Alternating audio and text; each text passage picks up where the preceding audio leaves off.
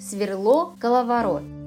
Название инструмента происходит от древнеславянских слов «кола», что означает «круг», и «врат» в переводе на современный язык «вращать», описывающих принцип действия коловорота – вращение вокруг оси по кругу. Принцип работы коловорота прост. К выбранной точке сверления приставляется острие сверла и фиксируется с помощью нажимной головки, находящейся на одной прямой с режущей деталью. После После этого начинают вращать коленчатый вал вокруг образовавшейся оси, постоянно надавливая на нажимную рукоять. За счет физических усилий работающее сверло в процессе бурления углубляется в обрабатываемую поверхность. Скорость работы зависит от частоты вращения вала. Самые первые сверла прототипом коловорота были известны еще в Древнем Египте за 3000 лет до нашей эры. Близкий к современным очертаниям инструмент был изобретен в 15 веке. Разные умельцы придумали придумывали коловороты различных видов, большинство из которых так и не нашли практического применения, так как оказались неудобными или неэффективными в использовании. Основное преимущество данного прибора – это простота конструкции, за счет чего создается его надежность и долговечность. Независимость от источников питания и минимум деталей позволяет использовать инструмент в любом месте и при любой температуре окружающей среды, так как